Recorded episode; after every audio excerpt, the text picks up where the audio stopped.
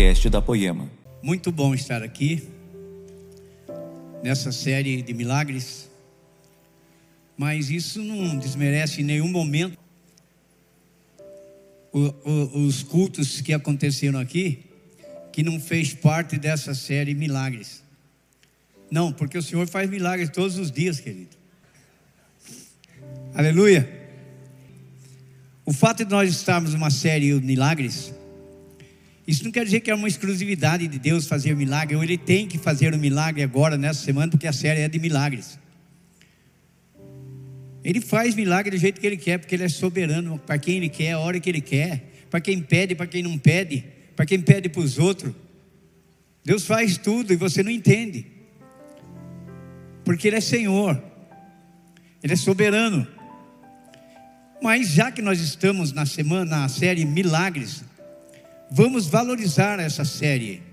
Nós estamos na terceira pregação sobre milagres. Deus já operou maravilhas aqui nas outras duas pregações.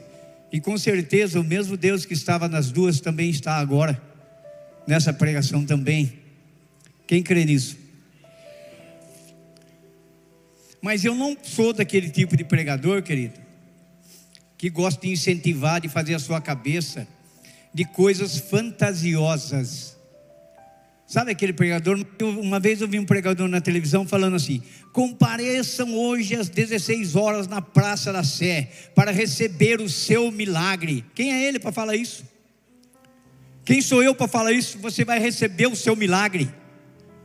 Mas Deus pode fazer muito mais daquilo que você está pensando, porque Ele é Deus, Ele é Senhor. Então eu não sou desse de entusiasmar. Mas eu digo, Deus poderá fazer coisas maravilhosas hoje aqui sim. Mas não é pela exclusividade da série, é porque Ele ama, porque Ele é Deus, porque Ele é Senhor.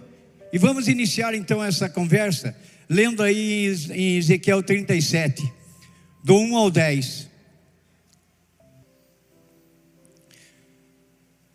Eu senti a presença poderosa do Senhor, e o seu espírito me levou e me pôs no meio de um vale de ossos, num vale onde a terra estava coberta de ossos. Ele me levou para dar uma volta por todos os lugares do vale, e eu pude ver que havia muitos ossos, muitos mesmo, e estavam completamente secos. Então o Senhor me disse: Homem mortal, Será que esses ossos podem ter vida de novo? E eu respondi: Senhor, meu Deus, tu o sabes. E ele disse: Profetize para que esses ossos, profetize para esses ossos, diga a esses ossos secos que deem atenção à mensagem do Senhor diga que eu, o Senhor, Deus, estou lhe dizendo isto. Eu, porém, eu porei respiração dentro de vocês e os farei viver de novo. Eu lhes darei tendões, músculos e os cobrirei de pele. Porém, respiração, porém respiração dentro de vocês, e os farei viver. Diga, diga que eu, o Senhor Deus, estou lhes dizendo isto. Eu porei respiração dentro de vocês e os farei viver de novo. Eu lhes, dar, eu lhes darei tendão, músculo e os cobrirei de pele. Porei respiração dentro de vocês e os farei viver de novo. Aí vocês ficarão sabendo que eu sou o Senhor. Então profetizei conforme a ordem que eu havia recebido. Enquanto eu falava, ouvi um barulho, eram os ossos se ajuntando uns aos outros, cada um no seu próprio lugar. Enquanto eu olhava, os ossos se cobriram de tendões e músculos, e depois de pele. Porém, não havia respiração nos corpos. Então o Senhor me disse: Homem mortal, profetiza para o vento, diga que o Senhor Deus está mandando que ele venha de todas as direções para soprar sobre estes corpos mortos, a fim de que vivam de novo. Então profetizei, conforme a ordem que havia recebido. A respiração entrou nos corpos e eles haviam e eles vieram de novo, viveram de novo e ficaram de pé. Havia tanta gente que dava para formar um enorme exército que estava entrando na cidade. Amém, igreja? Amém?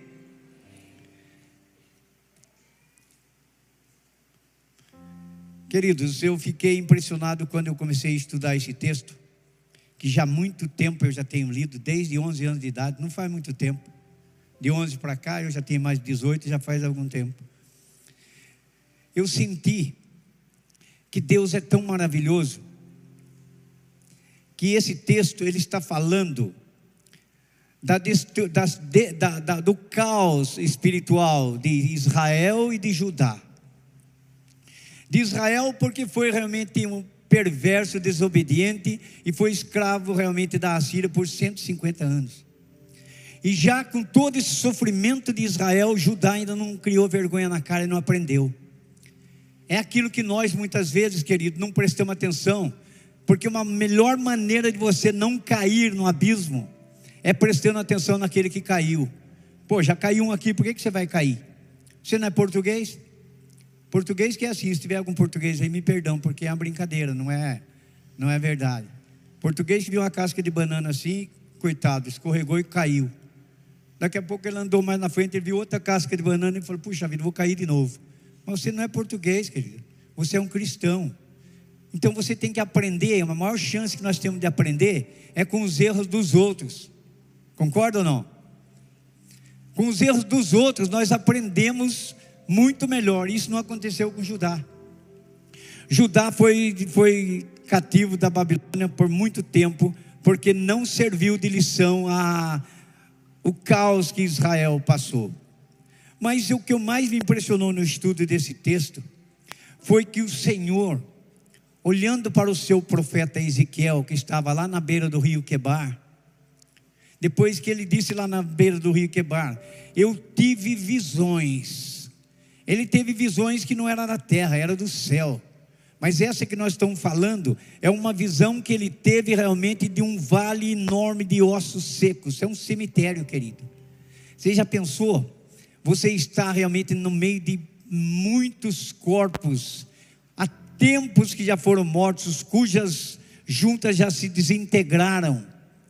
Falar aqui do púlpito e você ouvir sentadinho, perfumadinho, é uma delícia, querido.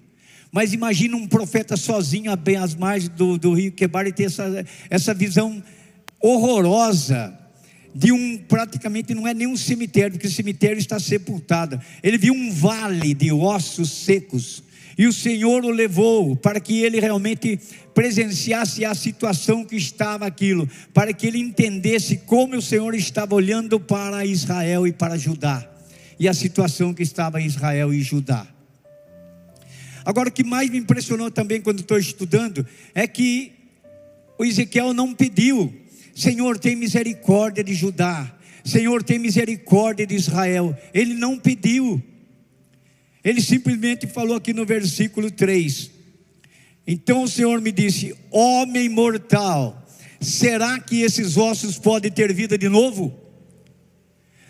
Por que, que ele estava falando? Porque Deus já estava no intimidade com Ezequiel. Ezequiel estava orando e estava tendo aquela visão. E quando você tem uma intimidade com Deus, querido, é a coisa mais linda que, que acontece na sua vida.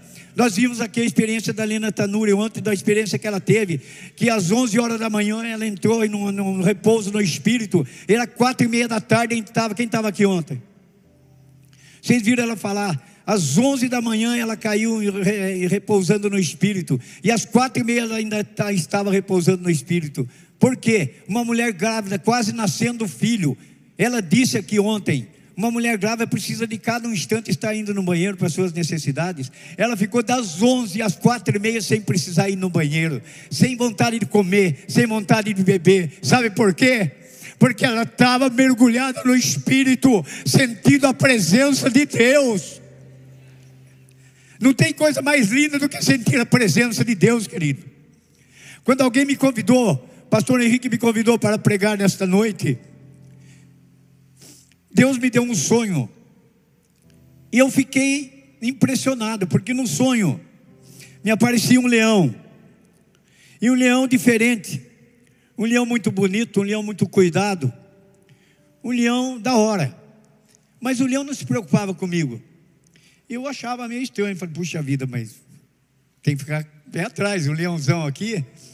E de repente um cachorro, mais ou menos dessa altura, compridão, bege, só de pelo bege, sem uma mancha nenhuma. O cachorro tentava ironizar o leão.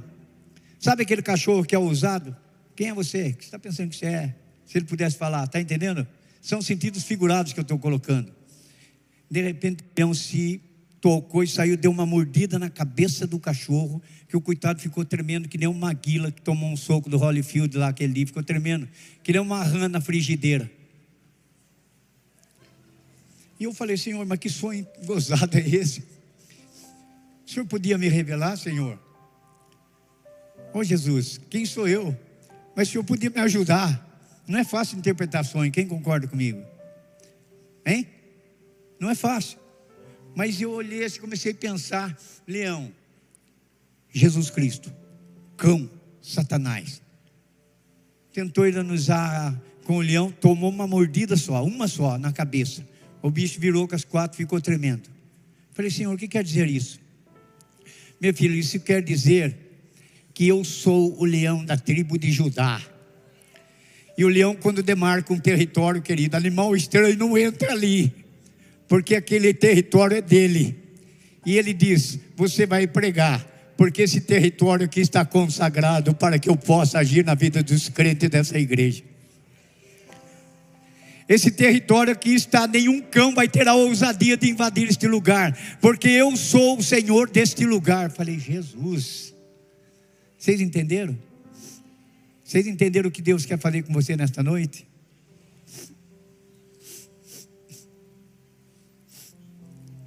No versículo 4, ele disse: profetiza para esses ossos, diga a esses ossos secos, que me deem atenção. Olha só a soberania de Deus. E olha só a obediência do profeta. Queridos, agora eu estou desenvolvendo um estudo aqui nesse texto. E eu estou observando que ninguém pediu. Mas o que, que poderia ter despertado o interesse em Deus realmente restaurar Israel e Judá?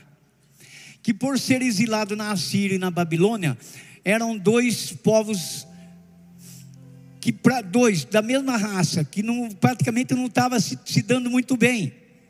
Judeu não se dava muito bem com Israel, que também os dois eram judeus, mas o Judá e o israelita tinham uma certa.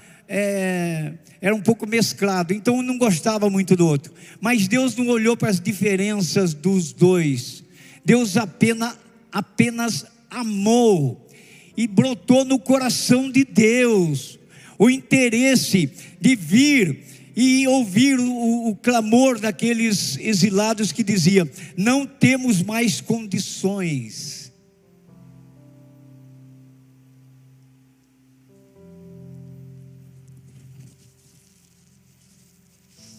Não temos mais identidade.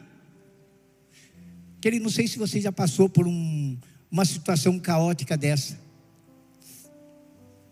Eu passei mais ou menos, porque a cidade que eu nasci, ela foi encoberta de água, ela foi encoberta por uma represa. E tinha hora que eu tinha uma sensação, eu passava de, de carro assim na frente da cidade que eu nasci, não tinha mais, só tinha uma cidade nova. Ficou, foi construída em 1974. Então eu olhava assim, me dava uma tristeza, mas eu não, eu não tinha uma, uma tristeza plena, sabe por quê? Porque a minha cidade foi destruída porque uma represa chegou e a cobriu. mas uma cidade nova foi, foi construída. Mas esse não era o caso de Israel e nem de Judá. Eles não tinham aonde se encostar. Eles não tinham quem realmente. O povo, o povo só pensava em oprimir. Imagina você numa cidade estranha, querido, quando você chega. As rivalidades são manifestadas e você se sente oprimido, você se sente realmente desprezado, você se sente humilhado. Isso é a pior coisa que pode acontecer na vida de um homem, se sentir humilhado. Israel estava nessa situação e Deus olhou e viu o profeta e perguntou para o profeta: Por acaso esses ossos podem reviver? E o profeta diz: Senhor, tu o sabes. E é nesse aspecto que eu quero retroceder um pouquinho na minha introdução, dizendo que eu não gosto, querido, de falar, compareça no domingo, que vai ser a terceira pregação da série Milagres. Venha lá para você receber o seu milagre, querido. Nós precisamos entender que para receber milagres, nós precisamos de alguns segredos para que realmente, aqui no caso dos ossos ressecados, ressequidos. Os segredos da profecia para que o vale de ossos secos se transforme num milagre precisa pelo menos primeiro Esse milagre para acontecer precisa que Deus queira. Querido, quando alguém vem chamar a gente para fazer uma oração por uma pessoa, Parece que aquela pessoa está dizendo assim: vem cá, você é um vaso escolhido, você é um vaso separado. Vai lá, determina, ordena que aquele, aquela enfermidade saia daquela pessoa. Você fica numa sinuca de bico. Como que eu posso chegar e encostar Deus na parede? Determina, ordena quem sou eu, um homem mortal, para determinar. Por isso que o profeta diz: Tu sabes, Senhor. Quando o leproso chegou na, na, na, no templo e entrou, ele burlou todas as leis daquela época, daquela cultura, que ele tinha que ser colocado para fora da cidade. Ele era proibido entrar na cidade. Mas ele entrou porque ele acreditava que se ele pudesse falar com o mestre, o mestre se compadecia dele. Ele disse: Senhor, se tu quiseres, pode tornar-me limpo. Jesus olhou e viu todo aquele sacrifício, porque não é fácil burlar toda a fiscalização para entrar, não passava na fiscalização, mas ele passou. O Senhor olhou para ele, querido, e disse: Eu quero. Eu quero. Quando eu chamo aqui, vou chamar no final aqui as pessoas para receber oração. Eu vou fazer uma seletiva, já vou preparar vocês já. Porque muitas vezes eu chamo uma pessoa aqui para oração, querida. Você vem aqui pedir um milagre para você. Eu vou colocar esse grupo aqui de lado, vai prestando atenção aí. Você que vai querer um milagre para você, vem aqui, fica do lado. Tem outras pessoas que vêm aqui para pedir um milagre para a sua casa, para o seu casamento, para os seus filhos que estão na droga. Então, às vezes, a gente está orando para a a pessoa não é para a pessoa que você tem que orar, você tem que orar para aquilo que ela está querendo. Então é preciso ter ordem. Então, querido, para que um vale, para que uma profecia, o segredo de uma profecia para um vale de ossos secos se transforme no milagre, é preciso que Deus queira. E quando Deus quer, você não faz aleatoriamente, você não faz de qualquer jeito. Às vezes eu pergunto para a pessoa: você quer que eu faça uma oração para quê? Um dia eu fui na casa da mulher para orar, ela me chamou, eu fui lá, era 8 horas da noite, lá nos confins do Juda. Mas a gente não mede esforço nessa hora, querido. Aí eu cheguei lá, a mulher falou para mim, eu queria oração para que o meu marido voltasse. Eu falei, que legal, que benção. Aí eu, quando eu fui começar a orar, ela falou, ah, não é bem meu marido, entendeu? Que o meu marido mesmo eu larguei dele. Aí o outro, falei, mas o senhor quer que eu ore para o outro voltar? O senhor vai me perdoar. Mas não posso orar. Quem é o Senhor para falar que não pode orar? Nem o sacerdote falou isso para mim. O senhor pode sair da minha casa, não precisa orar, não. Nós saímos da casa sem orar, querido. Como que eu vou orar para a mulher, para o amante voltar? Será que eu não conheço o meu Deus? Será que eu não conheço os princípios e os valores da vida cristã? Quase que ela pegou o violão e bateu na minha cabeça, cara. Fomos expulsos de lá, querido. Mas não tem importância. Deus, do mesmo jeito, cuidou daquela mulher, porque Deus foi pregado aqui pelo Christopher, lá de Timbó. Deus é Deus da família funcional e da família desfuncional. Se alguma pessoa estiver aqui numa maneira disfuncional, não se sinta agredido, não, querido. Porque Deus é Deus, Deus da família funcional, aquela, aquela família pai, filho, pai, mulher e filhos. E Deus é, é, é Deus também da família disfuncional. Coloca na mão dele. Nós não sabemos por que, que você está vivendo a disfuncionalidade de uma família, mas Deus sabe. E muitas vezes nós vamos ter surpresa. Nós vamos chegar lá no céu e vamos falar, ô louco, mas você viveu aquela vida e está aqui. Porque Deus sabe o coração das pessoas. Uma vez eu falei para um senhorzinho que era meu amigo, falei, ô coroa, tinha amizade com ele, falei, ô coroa, está na hora de você comprar uma Bíblia e começar a ler, viu? Você já está com 70 e pouco aí, toma cuidado. Aí ele falou assim para mim, Deus é bonzinho, né? Na hora H ele põe eu lá para dentro. Falei, você precisa fazer pelo menos um retiro, rapaz, na vida, para você aprender alguma coisa. Eu já faço retiro quase todo dia. Mas como assim você faz retiro? Ah, a turma põe cerveja na geladeira e vai tirar e fala, não, deixa que eu retiro, deixa que eu retiro. Eu falei, Jesus amado, mas ele era um coitado de um ímpio. Então eu falei, Jesus, tem misericórdia desse homem. Eu orei por ele, tem misericórdia. Cara, ele passou de carro na frente do meu salão, pegou a Bíblia, comprou uma Bíblia, passou e pôs a mão para fora e falou: Olha aqui, barbeiro, comprei uma Bíblia, estou indo para o Caribe. Fica trabalhando aí, camelo, enquanto eu vou lá no Caribe passear. Eu falei, aleluia, glória a Deus. Comprou uma Bíblia, fiquei feliz da vida. E ele foi para o Caribe. Passado três dias, a esposa dele, eu vou falar até o nome dela, porque ela é minha amiga e ela falou para mim tudo. A dona Penha. A dona Penha ligou para mim, José, Ô José, o Penha morreu. Eu falei, meu Deus, como assim? Morreu. Mas uma coisa eu vou dizer para o senhor. Antes de morrer, ele pediu para que eu lesse a Bíblia para ele. E eu li 62 páginas da Bíblia para ele. E antes dele morrer, ele disse: Eu só quero Jesus. Eu só quero Jesus. O que, que vocês acham que aconteceu com o Penha? Eu devia chamar ele de Penha Dimas. Porque na hora H ele disse: Senhor, lembra de mim quando estiver no paraíso. E o Senhor colocou o Penha lá para dentro, querido. Então, eles são nosso Deus. Ele faz o milagre até na última hora. Mas, querido, não vai pegar isso aí como regra. Porque a Bíblia diz que quanto mais lhe for dado, mais lhe será cobrado. Não fica esse negócio de bonitinho aqui no domingo, toda a cara de santo. Ó, dá uma olhada a cara de santão que está do teu lado aí, dá uma olhada. a cara do Vanderlei, é que santão, ó. Mas só Cristo que sabe o santo que está ali. Né, Cris? Mas é benção sim, glória a Deus. Então, querido, vamos deixar essa uma. Vamos chegar aqui e falar, Senhor, hoje eu vim aqui. Se o Senhor fizer um milagre na minha vida, o Senhor é Deus. Se o Senhor não fizer um milagre na minha vida, o Senhor continua sendo Deus. Mas, querido, isso não quer dizer que ele já não fez, porque o salmista diz: Se eu estou em pé, é porque o Senhor me sustenta.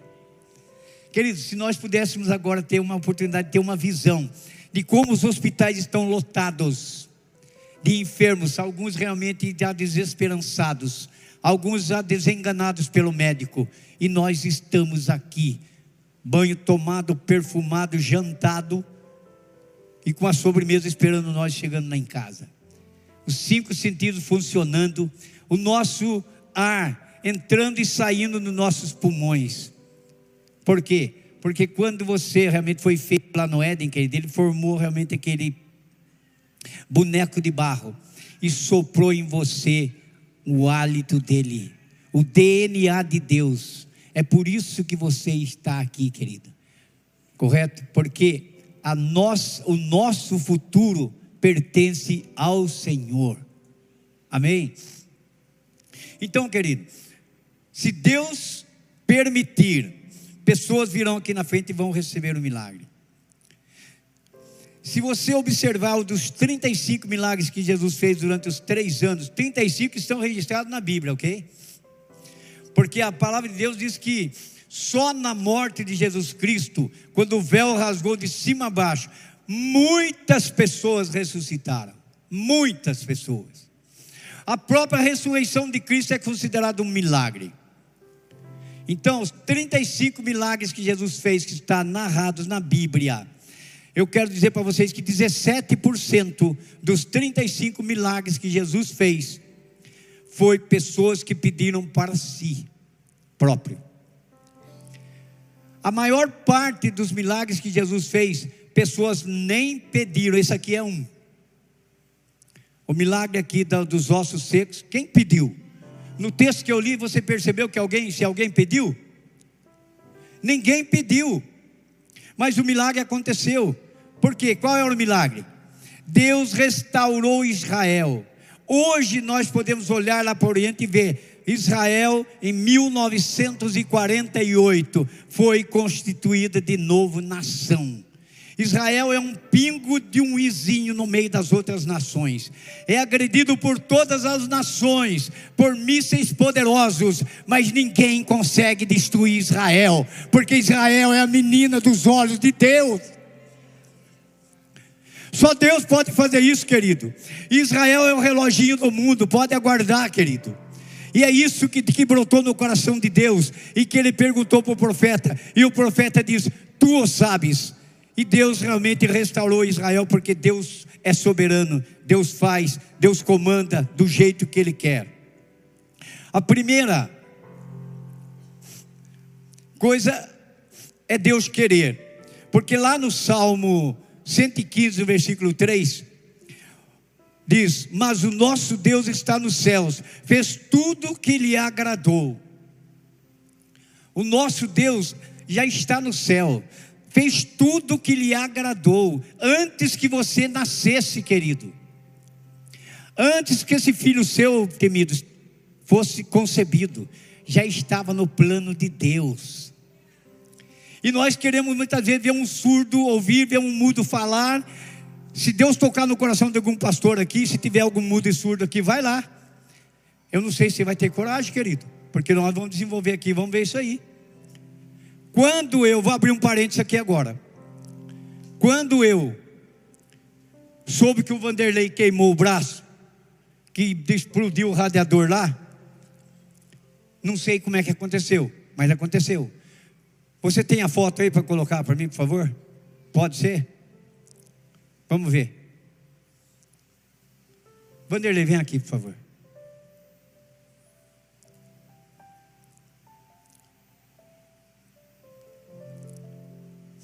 Querido, isso aqui é o braço do Vanderlei quando ele sofreu a explosão do radiador. O que, que o médico falou para você? Bom, é, quando eu. Esse aqui estava legal o braço ainda, né? Apesar de muita dor que eu estava passando, ainda estava muito bom. Mas depois ficou bem pior no hospital. E a previsão era para mim ficar uns seis meses internado.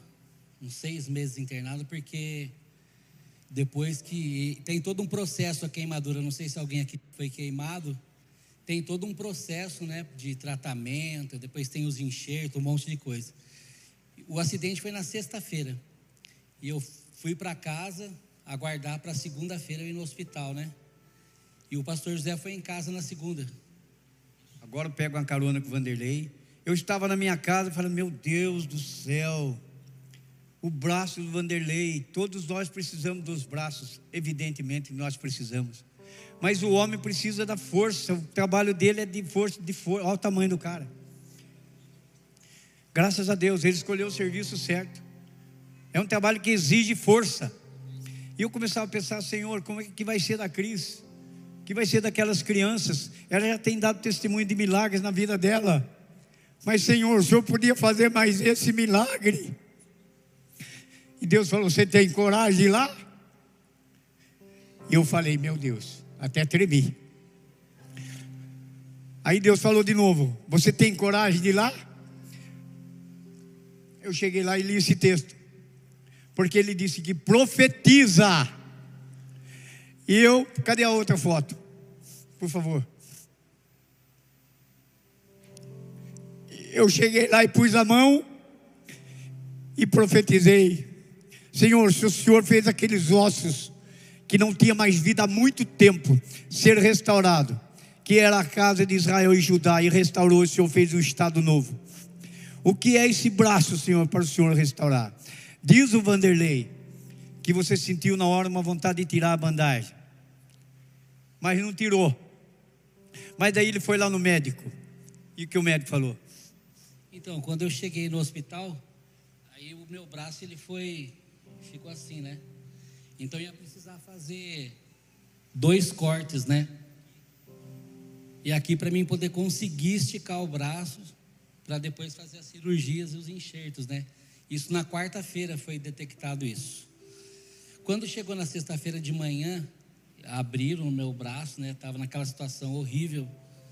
E a gente marcou para a noite fazer essa cirurgia, que ia ser um processo bem doloroso, porque ia cortar, tem um nome lá que eu esqueci agora.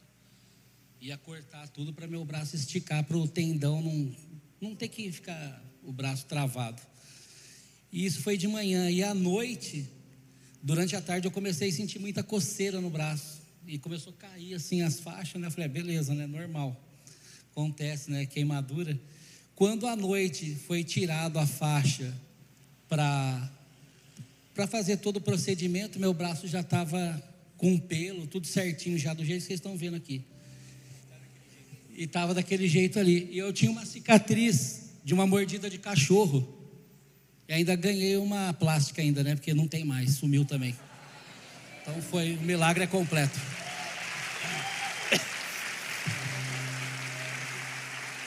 Obrigado.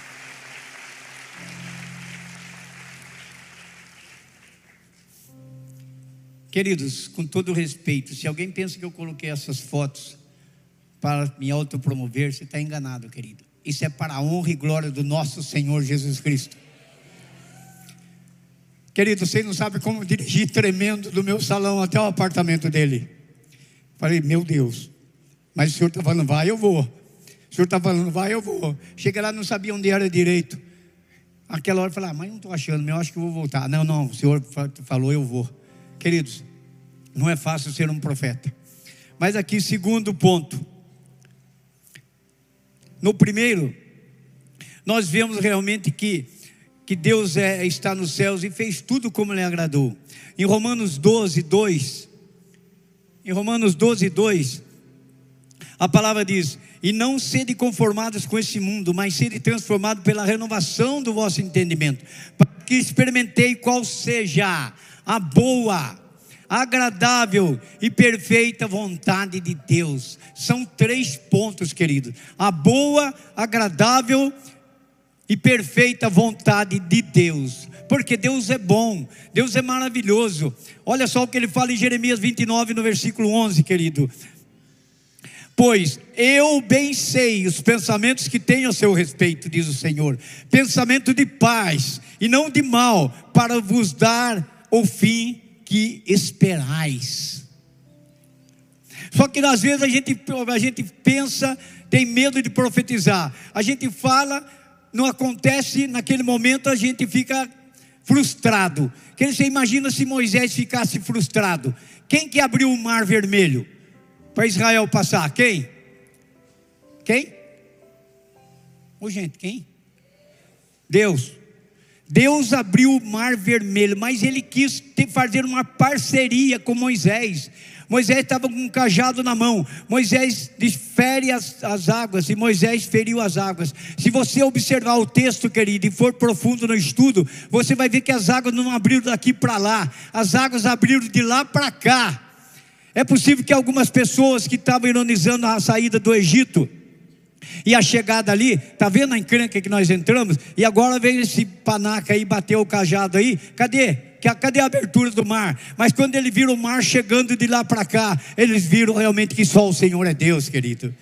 Talvez você não espere que alguma coisa, que você espere que alguma coisa aconteça com urgência.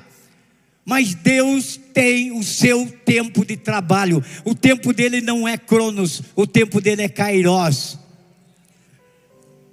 Você só tem que crer. Você só tem que ter esperança. Quando eu orei pela minha filha, queridos, me chamaram para ir dar o testemunho lá na rede, na rede Bandeirantes. Eu fui lá na rede Bandeirantes e eu falei lá: eu tenho certeza que a minha filha vai falar papai e mamãe e vai falar normalmente. Que certeza que eu tinha se Deus não tinha falado comigo, querido? A minha filha morreu sem falar, sem enxergar e sem andar. Sete anos eu orei e ela não aconteceu nada, nada. Mas agora eu quero chamar minha filha Larissa aqui. Eu orei pela Lília, sete anos. E Deus a levou. Deus levou. No momento eu fiquei triste, briguei com ele, falei: por que, que o senhor fez isso? A menina sem pecado, inocente. E Deus realmente um dia respondeu para minha esposa numa oração. Daqui a pouco eu digo. Está vendo essa menina feia aqui? Coisa mais linda, né? Fala a verdade. Aleluia. Aleluia. Queridos, eu orei sete anos pela Lília para que ela fosse recebesse o milagre, mas ela morreu. Mas um dia eu estava com a Larissa no colo, a Larissa tinha uns dois aninhos. E a gente estava ali com carne, estava com a comida na mesa, e criança, como é sempre ousadinha, ela pegou um pedaço de carne e a gente não viu, ela pôs na boca. E eu estava com ela assim, de repente ela balançou a cabeça assim, virou, e eu vi o olho dela no branco, e eu falei: Santo de Israel, o Senhor já levou uma, mas preserva a vida dessa. E a carne pulou para fora da boca, estava enroscada na garganta dela. E hoje a Larissa está aqui, mãe de dois filhinhos maravilhosos, esposa de um cara que é um brisa na vida, mas, mas glória a Deus pela vida do André, da vida da Larissa. Aleluia, pode aplaudir o Senhor porque Ele é bom. Obrigado, filho.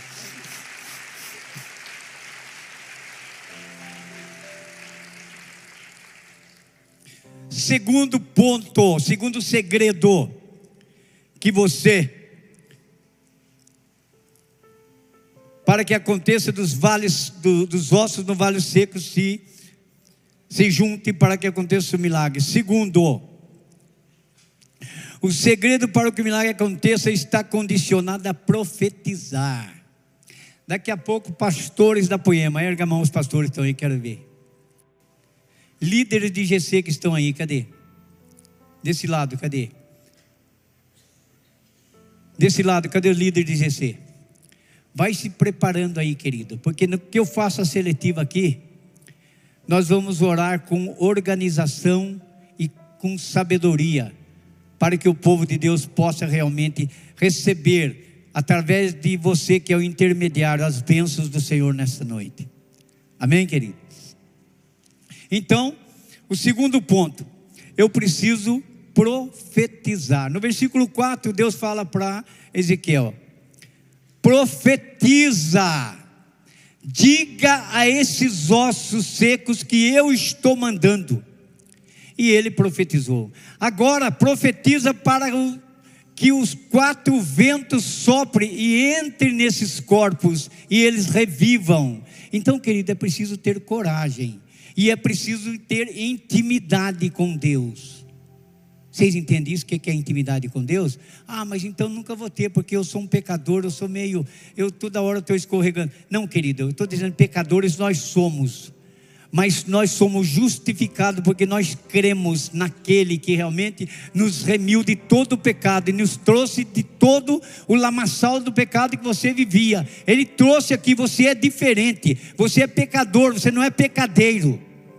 Pecadeiro é aquele um que gosta do pecado. Eu sei que eu estou pecando, eu sei, mas eu gosto, não é hora, não quero.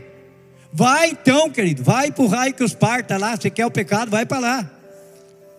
Mas nós temos uma intimidade com Deus, é diferente, querido. A intimidade com Deus, você impõe as mãos, você não precisa nem correr chamar alguém. Porque às vezes as pessoas penduram, ah, eu vou chamar o fulano tal, porque ele responsabiliza a pessoa. Olha, sabe o que, que é? Eu queria que você fosse lá em casa, porque aconteceu um desastre lá em casa, eu queria que você fosse lá. E a pessoa pensa que nós realmente temos toda aquela autoridade imediata de ir lá, impor as mãos e o milagre acontecer. Querido, acontece em primeiro lugar, se Deus quiser porque Ele é soberano e Ele tem um propósito, e o propósito dele é santo, não é igual ao nosso que é limitado. Concorda? Então, essa profecia, se você, quando ele diz profetiza, é porque o profeta tem intimidade com ele, querido. E quando você tem intimidade com Deus, você precisa avaliar que condição que você está. Bom, aquele camarada lá é cheio do ouro, é um intelectual, é um camarada realmente que tudo que ele investe dá certo. Esse tem bênção. Esse não, não é isso, querido. Você tem que ter um coração contrito um coração arrependido. Se tem uma coisa que Deus não suporta, não resiste, é um coração arrependido. Jesus é mestre nisso, querido. Quando aquela prostituta chegou e estava para ser apedrejada, Jesus chegou Jesus disse: Quem não tem pecado, atire a primeira pedra. Porque Jesus já não gostou do lance. Porque para ter uma prostituta tem que ter um prostituto. E ela foi pega a mulher sozinha, e cadê o homem? Eram os machistas desgraçados. Queriam matar a mulher. E Jesus começa a escrever no chão, no templo. Jesus foi escrevendo. Até hoje estão querendo saber o que Jesus escreveu no templo. Ninguém sabe. Mas sabe o que Jesus estava fazendo? Ele estava desviando o olhar do bandido daqueles homens naquela mulher. Porque Jesus ama, querido. Jesus odeia o seu pecado, mas Ele ama você, querido. Jesus é mestre em desviar realmente todos os riscos de você, para que você possa sentir que Ele realmente se encarnou do ventre de uma mulher, cresceu, morreu e ressuscitou o terceiro dia. Mas Ele veio para que nós tivéssemos vida e vida em abundância. Só que nós somos exigentes.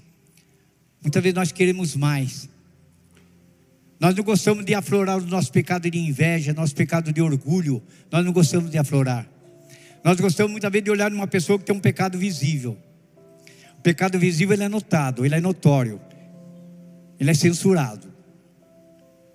Se um cara sair daqui, de repente ele volta com uma amante aí, todo mundo fala, lá, lá, lá, lá, lá, lá, tá vendo? Olha lá, eita, adulterou, olha lá a desgraça. Querido, mas muitas vezes você está apontando com o dedo para lá, mas tem três dedinhos apontando para você para cá. Ó. Cuidado. Cuidado, porque inveja também é pecado. Cuidado, porque também orgulho é pecado. Cuidado também que o preso ao próximo também é pecado. Então, querido, se você tem uma intimidade com o Senhor, você não tem medo. A sua, o seu compromisso é cumprir a palavra.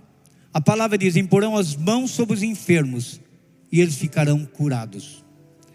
Agora, isso não é para impor as mãos de qualquer maneira. Se você está vidrado, está viciado nesse celularzinho seu sexo explícito aí, querido, cuidado que você impor as mãos sobre alguém.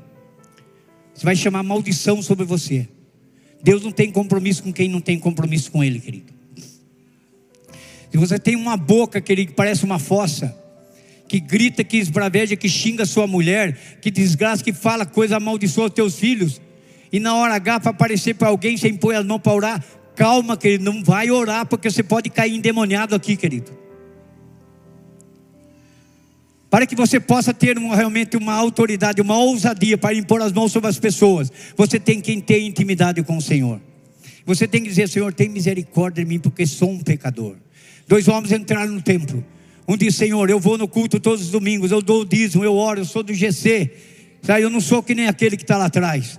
Mas aquele que estava lá atrás dizia: Senhor, eu não sou digno de chegar na tua presença, mas tem misericórdia de mim. Qual dos dois saiu abençoado? Qual dos dois? Aquele que estava lá atrás, querido. Então, eu não estou aí nem aí com religioso. Eu estou aí com aquele que tem temor à palavra do Senhor, querido. Se você teme ao Senhor, não tenha medo. O diabo vai te acusar e dizer que você não pode impor as mãos em ninguém mas você sabe naquele que você confiou. Você o aceitou como Senhor e Salvador da sua vida. Não se preocupe, você está liberto, querido, porque ele veio para nos acusar, matar e roubar. Mas não creia, rebata isso em nome do Senhor Jesus Cristo. E aí você pode impor as mãos, querido, sobre a sua mulher. Você pode impor as mãos sobre os teus filhos. Eu, quando ia pregar, querido, estava numa outra igreja, não estava na Poema ainda. Eu tinha dois filhos que estavam entregues para droga. E eu entendia, porque eu nunca fui um viciado em droga, mas eu sabia as consequências de uma droga. E eu ia então para, para a igreja pregar, no que eu estava indo, eu dizia: Senhor Jesus, eu estou indo levar a tua mensagem do Evangelho. Ai de mim se não for. Mas por favor, vai atrás dos dois filhos meus, liberta-os dessa desgraça do vício da maconha, da cocaína, do crack. Mas eu falei com fé, e eu confiei, porque ele não tem bênção mais poderosa do que a bênção do Pai. Quem é pai aqui, diga amém, se você concorda. A bênção do Pai é fundamental, querido. para que seu filho seja aprovado num, num, num, vestibular. A bênção do pai é fundamental para que seu filho realmente escolha uma varoa que venha o fazer feliz. A bênção do pai é fundamental para que o seu filho seja bem sucedido, ainda que ele seja perseguido no seu trabalho, mas ele vai ter sucesso, porque ele é um cara abençoado por Deus, querido. Você entende isso? Então, querido, se você realmente quer impor as mãos, eu não impus as mãos, mas a minha esposa ficava deitada no tapete lá chorando a madrugada inteira em favor do Leandro e do Lucas. Eu não queria internar o Lucas numa clínica particular, primeiro porque eu não tinha dinheiro. E segundo, porque eu não acredito se tiver algum médico, um psiquiatra, alguma coisa, que não estou querendo desfazer de ninguém. Nós precisamos dos psiquiatras, nós precisamos dos médicos, nós precisamos dos nutricionistas e tudo mais. Mas eu não acredito numa, numa desintoxicação realmente é, é, científica, não acredito. Se não for uma libertação pelo poder do sangue de Jesus Cristo, não vai ter solução, querido, vai cair de novo. Tanto é que está a prova aí, querido. Hoje o Leandro é um, um mestre, uma bênção nas mãos do Senhor. O Lucas é um companheiraço no salão. É um marido espetacular, marido de uma mulher só. Pai de dois filhos. Parabéns, meus filhos, pela alegria que o Senhor nos dá nesta noite. Parabéns pela alegria que você nos dá, Leandro, Lucas, Larissa, Leonardo. Então, queridos, mas é preciso que um pai entenda que é preciso dobrar o seu joelho. É preciso que um pai precise fazer um pacto com o Senhor. Milagres acontecem de todo jeito. Querido, só desses milagres ver meus quatro filhos realmente na maior comunhão conosco na nossa casa. Eu sei que tem mais gente que pode realmente gozar dessa alegria comigo. Mas se for o caso de você, que é alguém que alguma coisa está desestabilizada na sua casa, não tenha receio de levantar do seu lugar e vir aqui, querido, porque Deus é poderoso para honrar a nossa palavra, a nossa mensagem nessa noite e transformar a sua vida. Sabe por quê? Porque Ele não faz acepção de pessoas, querida. Terceiro ponto, para que o milagre aconteça é preciso ter organização. O milagre das bodas de Caná. Quando Jesus chegou naquela festa, o primeiro milagre que ele realizou na sua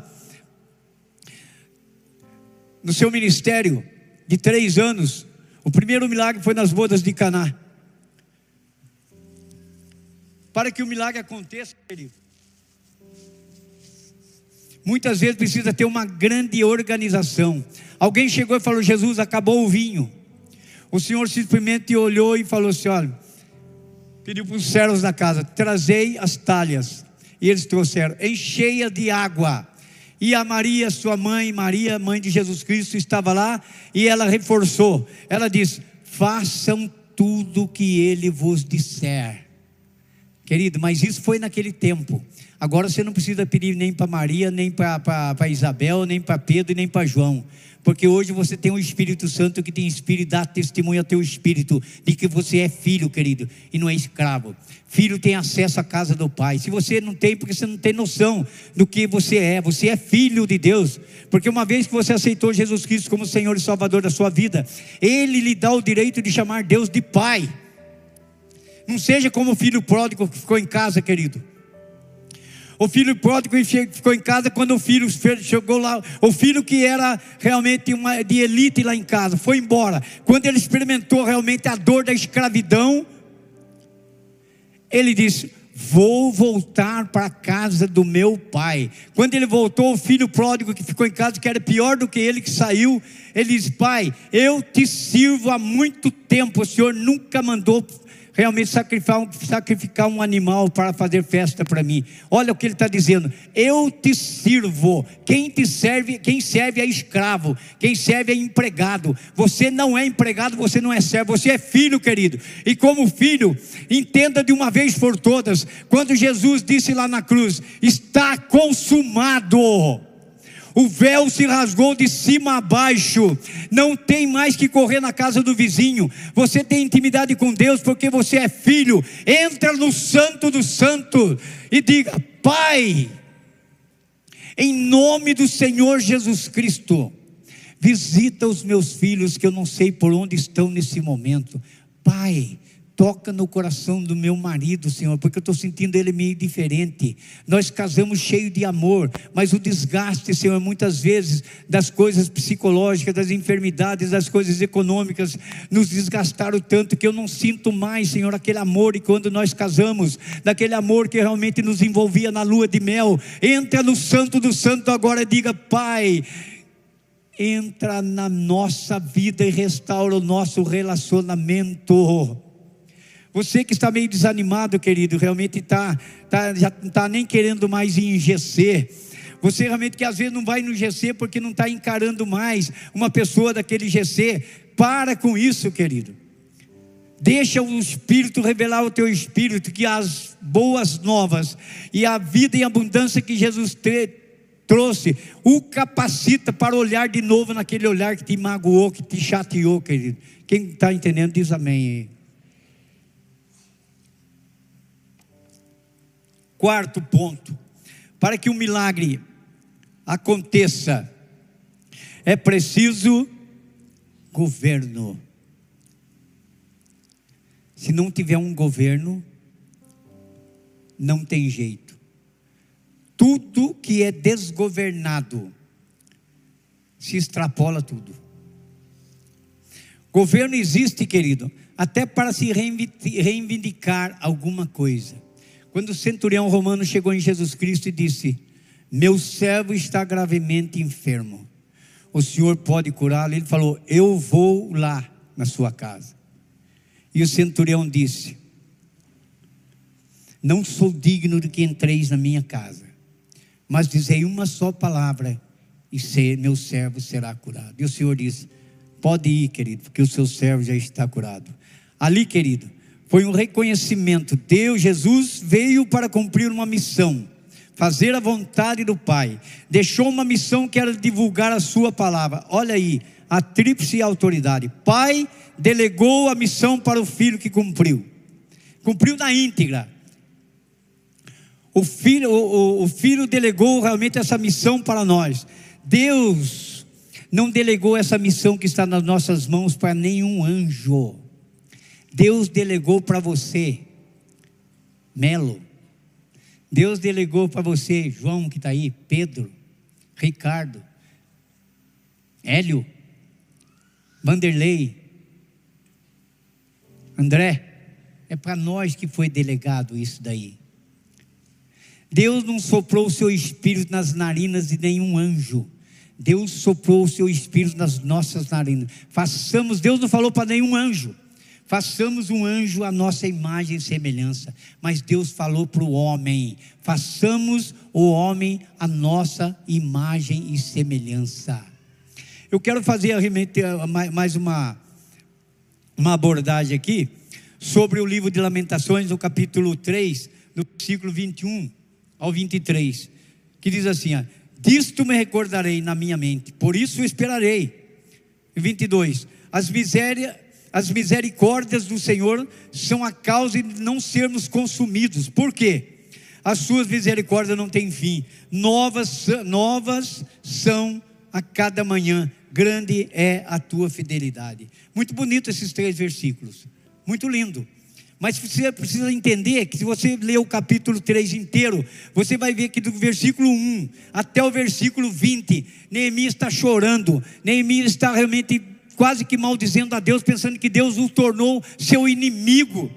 Tamanho era o sofrimento daquele homem, tamanha angústia que aquele homem passou por chorar pelo povo de, de Deus, e o que Deus exigia que ele fizesse, pedia que ele fizesse, mas ele chegou à impressão de que Deus não estava com ele. Mas quando chega no versículo 21, aí ele acorda e diz: Disto me recordarei da minha mente, por isso esperarei. As misericórdias do Senhor são a causa de não sermos consumidos. Por quê? As suas misericórdias não têm fim. Novas são cada manhã. Grande é a tua fidelidade. Ele acordou em tempo, querido.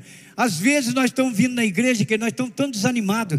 É guerra lá na Ucrânia. é, é ameaças realmente ao nosso, nosso governo, é, é a pandemia, é, é, é, um, é um pânico total, que a gente perde as esperanças e a gente pensa, será que Deus existe mesmo? Quando morreu aquele cantor lá, que, que faz um tempo cantor sertanejo, que tinha um carro lá que tinha, tinha cinto de segurança até na, na, nas rodas do carro, é uma força de expressão que estou usando, de tanta segurança que tinha o carro. Aquele moço bateu o carro e morreu. O pai chegou na televisão e falou explicitamente: será que Deus existe mesmo?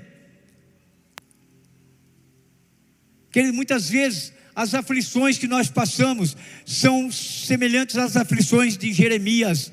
E realmente ele fica, até o versículo 20, ele fica totalmente angustiado.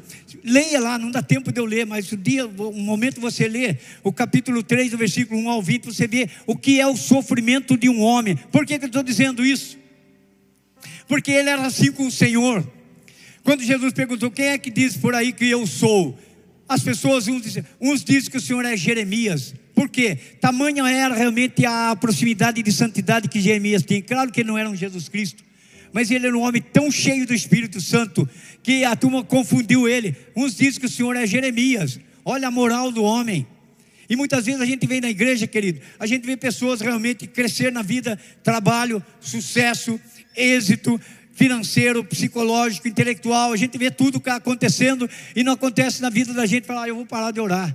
Ah, não, eu acho que a, que a minha oração não está valendo. Acho que a oração daquele irmão é mais forte do que a minha. Querido, não faça isso. Não avalia você por um cristão aqui na terra, querido. Sabe por quê? Deus fala assim no Salmo 37. Você não sabe o que está preparado para ele lá, querido. Se nós formos analisar Deus realmente pelo sucesso e pela prosperidade que muitos homens apresentam na vida, coitado, então o Supremo Tribunal Federal é os homens mais abençoados do mundo. E, no entanto, que ele não quer entrar no mérito da questão, mas parece que não é bem assim que funciona. O que funciona é você olhar para um crente assim, e ele tem uma carinha de meio de lerdo, sabe? Mas se olha no traje dele, é um traje abençoado. Ele não anda com aquela calça agarrada, não, que parece uma garrafa que, que, que, que, o rótulo apertando assim, querendo mostrar tudo, sabe? Os volumes e tudo. Querido, você não precisa mostrar volume nenhum para dizer que você é macho, não, querido. E tem para mulher também. Essas mulheres que põem essas roupas super agarradas, que pensam que os homens são de ferro, não vai impor as mãos que não vai acontecer nada, querido. Deus tem realmente um propósito na sua vida. E Deus quer entrar numa intimidade com você. E tem mulheres aqui de idade mais média e mais avançada que servem de experiência e de modelo para vocês. Sigam essas mulheres, querida. Sigam essas mulheres santas da igreja. E depois não vai reclamar, ah, fulano mexeu comigo, fulano falou besteira comigo. Mas o que, que você está querendo?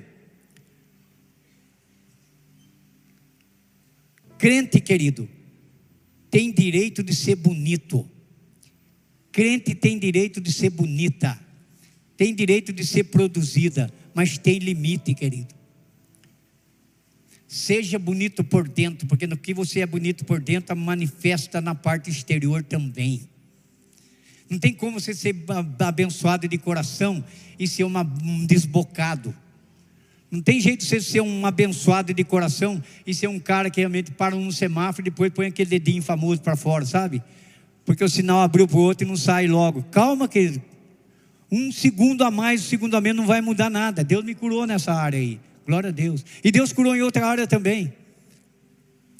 Eu era, vítima, eu era vítima de um pecado que eu não conseguia sair dele. Um dia eu dobrei meu joelho e falei: Senhor, eu não estou para brincadeira.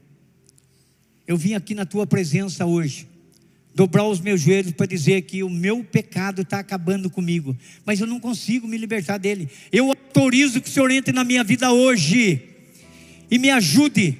O Senhor entrou na minha vida e não me mutilou, não tirou aquele desejo que eu tinha, mas eu tenho agora um desejo maior de servir o Senhor, e eu superei este pecado em nome do Senhor Jesus Cristo.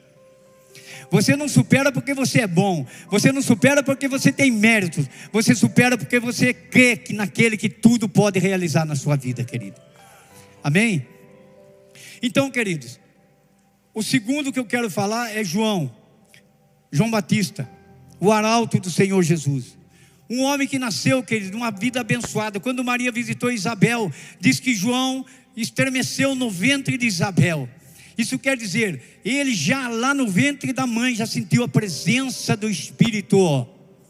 O homem nasceu, ele foi o anunciador, o precursor da vinda do Senhor Jesus Cristo. Viveu no deserto, querida. A cobertura que ele tinha era o céu azul. O prazer que ele tinha o vento a favor. Ele foi um homem sempre livre, vestido de roupa de camelo, cingida nos lombos. Vivia se alimentando de mel e gafanhoto, mas o interesse dele era o qual? O interesse dele era anunciar a vinda do Senhor, do Cordeiro de Deus, que tira o pecado do mundo. Tanto é que um dia, quando ele, Jesus passou, ele diz: Eis lá, o Cordeiro de Deus que tira o pecado do mundo.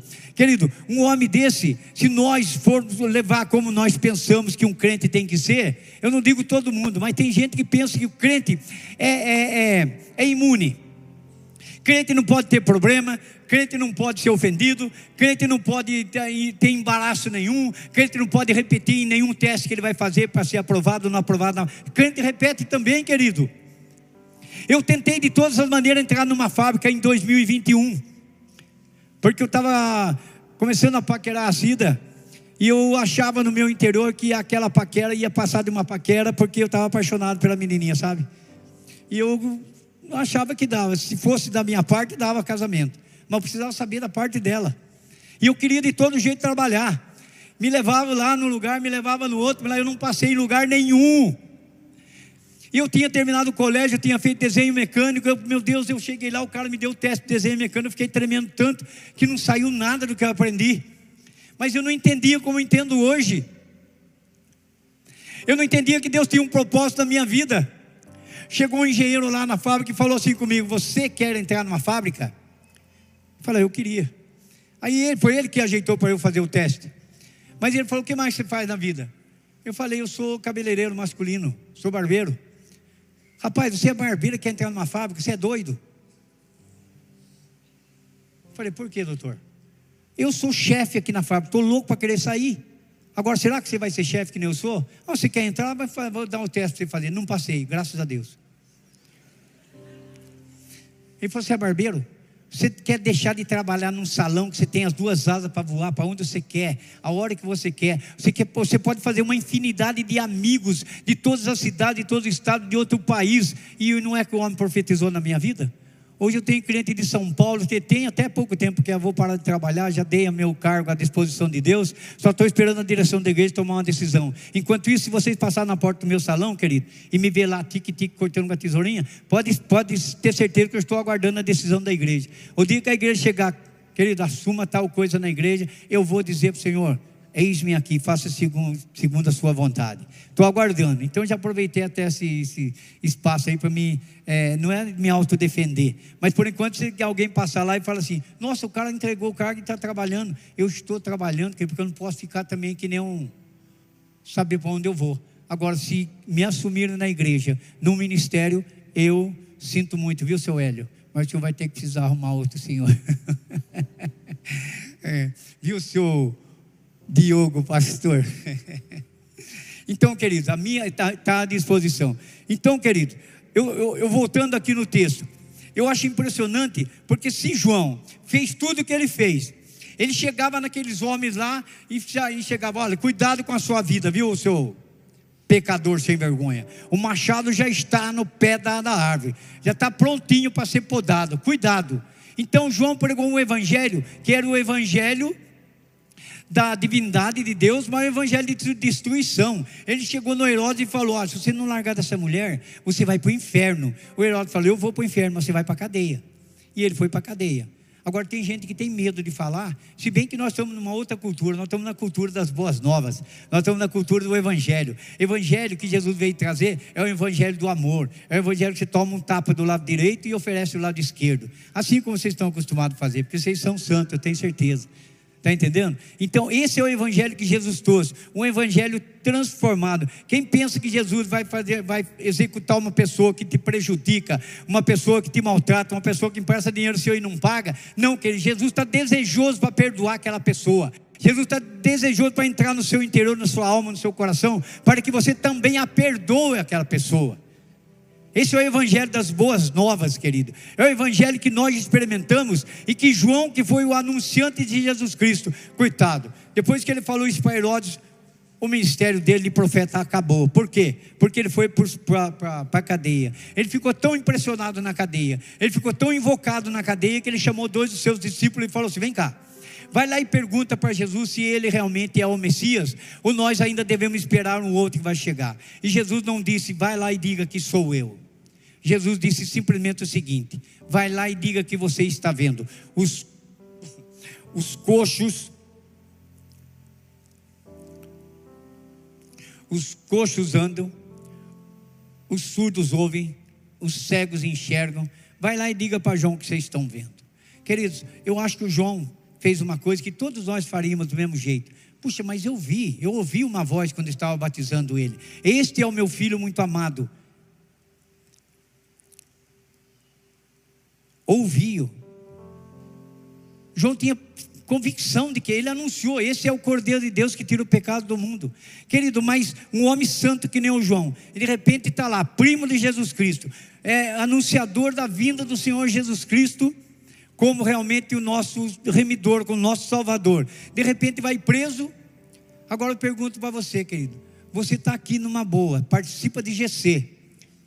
Você é líder de GC, você é supervisor, você tem, tem um ministério realmente, daqui a pouco você vai ser é, levantado para conduzir certo ministério. Talvez você seja um pregador amanhã, talvez você seja um pastor amanhã. E você vê uma contrariedade na sua vida, fala: peraí, mas será que Deus está comigo mesmo? Pode ser até normal, porque João falou para mim: será que é Jesus mesmo? Mas como que ele não pode se preocupar comigo? Mas uma coisa ele ficou sabendo: Jesus o elogiou de uma maneira que jamais alguém ouviu um elogio daquele. Jesus simplesmente disse assim: João não tem até hoje alguém nascido de mulher maior do que João. Mas o menor no reino dos céus é maior do que ele. Jesus estava falando do quê? Jesus estava falando de um processo que estava acontecendo na vida de João, que ele anunciou Jesus, que vinha como cordeiro remidor dos nossos pecados, mas não viu isso acontecer. Por isso, o menor aqui na igreja, no reino de Deus, é maior que João Batista. Porque você viu o que aconteceu, ele gritou lá na cruz: está consumado. Sabe o que quer dizer isso, querido? Isso quer dizer que um salvo-conduto foi produzido por Jesus Cristo. Salvo-conduto, querido. Lá no Oriente, existia um processo de quando alguém ficava devendo no estabelecimento comercial e não pagava, simplesmente o dono do estabelecimento pegava o seu nome, colocava aqui no papel e deixava na porta do estabelecimento para que todo mundo visse que você é um velhaco que não pagava e não tinha condição de pagar. Mas aquela pessoa, de alguma forma, querido, arrumava lá um advogado e pegava, e aí o advogado chegava lá naquele estabelecimento e falava com o proprietário: Me dá aqui realmente a conta desse meu amigo que eu vou pagar. E aquele dono daquele estabelecimento era obrigado a pegar um carimbo. Ele pegava um carimbo, carimbava aquela folha e colocava ali que a conta foi paga e ele não era mais devedor. E ele era obrigado a dar uma nota daquela ali, para confirmar aquele cidadão que ele estava com o nome limpo. Porque aonde quer que ele passou, que o nome dele estava espalhado como nome sujo, estava no SPC, ele chegava e falava aqui: está aqui o meu salvo-conduto, está pago. Jesus pegou, de uma maneira espiritual, estava lá naquela cruz quando ele estava pregado.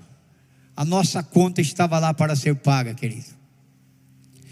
Era impagável, mas ele foi lá no nosso credor e disse: Eu pago a sua conta.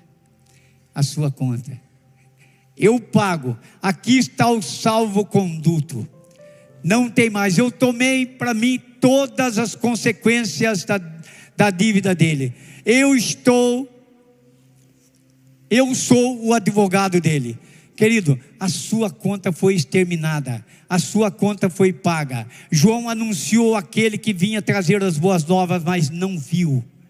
João, Jesus diz: João não tem um homem maior do que ele nascido de mulher, mas o menor no reino dos céus é maior do que ele. Por quê, querido?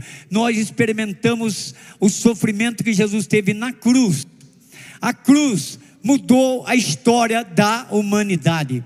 João realmente experimentou a graça, querido, porque ele esperou a vinda do Salvador. Mais do que isso, ele anunciou o Salvador. Por isso, todos aqueles que realmente esperaram pela vinda do Salvador, quando Jesus disse lá, está consumado, está pago. O reverendo Mu, numa das suas passagens, ele diz o seguinte: Jesus não conseguiu cumprir a sua missão porque ele morreu em missão e eu vou fazer. Querido, ele disse: está consumado, está pago. Jesus cumpriu a missão, querido. Por isso nós não podemos mais nos sentirmos como escravos.